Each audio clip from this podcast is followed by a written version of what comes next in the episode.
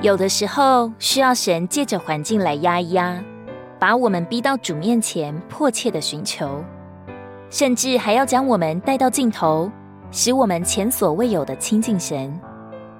圣经里有一个原则，就是当神要听祷告之先，他是常常先将重大的压力给人，叫人不能不祷告。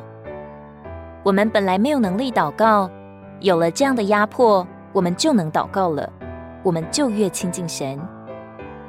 你还记得你第一次在他面前流泪吗？那时的你，或是委屈了，或是受伤了，你无助无以，只能跟主耶稣说说。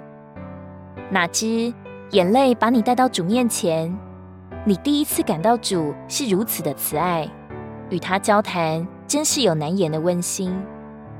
你还记得平生最艰难的遭遇吗？当人真的走到了尽头，所有的指望都向你关闭，你才终于慢慢安静下来。你在主面前诉说自己的软弱和无以，却真真切切地感到了主就是你的力量和磐石。于是平安滚滚而来，恩典将你托起。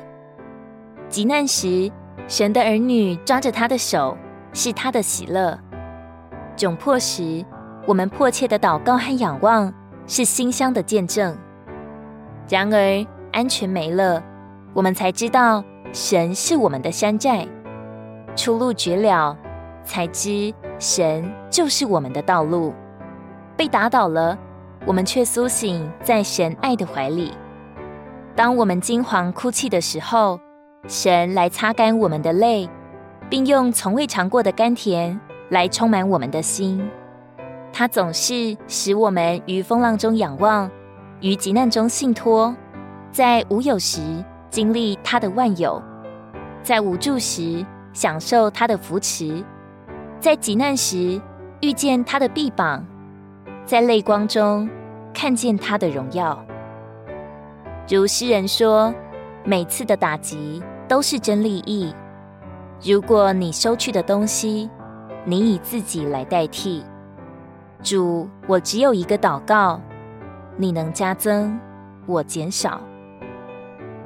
罗马书十二章十二节，在指望中要喜乐，在患难中要忍耐，在祷告上要坚定持续。如果你喜欢我们的影片，欢迎在下方留言、按赞，并将影片分享出去哦。天天取用活水库。让你生活不虚度，我们下次见。